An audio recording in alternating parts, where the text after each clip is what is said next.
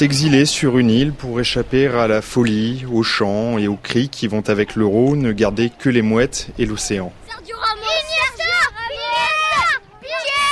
Eh bien c'est raté puisque l'île de Ré a revêtu les couleurs espagnoles. Elle accueille en effet les joueurs de la Rora pendant toute la compétition.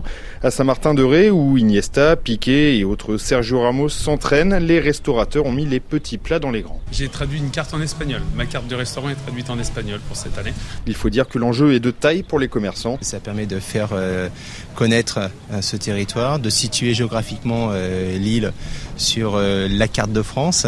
Et puis le match retour et le match final, bah, ce sera après la saison pour nous, où on verra si, euh, si toute, toute l'Europe vient sur, sur l'île de Ré. Même son de cloche du côté de la communauté de communes que préside Lionel Quillet. La clientèle espagnole est la seule qui nous manque, c'est-à-dire que la clientèle anglaise on la voit, allemande, nordique, française bien entendu, même quelques Italiens, mais les Espagnols on les voit jamais. En fait, les, Espagnols ont plutôt tendance à aller vers le sud de la France, ou directement à Paris, ou s'arrêter à Bordeaux. Et nous, vraiment, c'est une clientèle qui était complètement... Euh, et, là, ils connaissaient pas, c'est évident. Hein, le, leur méconnaissance était totale de ce territoire. Et là, bien entendu, en Espagne et puis aussi peut-être aussi dans les pays hispanisants et Amérique du Sud. Oui, ça fait ça fait des beaux articles, c'est sûr. Et pour bien accueillir les Espagnols, l'île s'est pliée en quatre. Des drapeaux sont accrochés un peu partout. Le nom des villes a été traduit. Même le pont de l'île de Ré s'est paré des couleurs ibériques.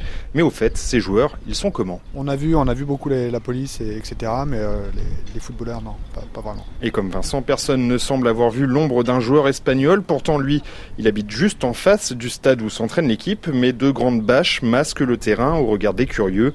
Lionel Quillet, lui, a de la chance. Grâce à sa fonction, il a pu les voir. Ils sont sur le stade de foot, mais c'est la, plupart du temps à huis clos, sauf une fois. Ou alors ils sont dans le bus, etc. Mais enfin, c'est un peu le problème de toutes les équipes actuellement. Enfin, une fois que la compétition a démarré.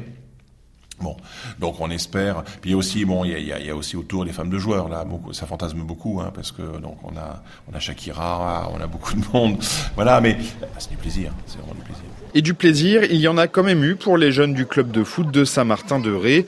Eux, ils ont pu voir les joueurs lorsqu'ils ont assisté à leur premier entraînement public et pas de doute, on sait qu'ils encouragent pendant la compétition.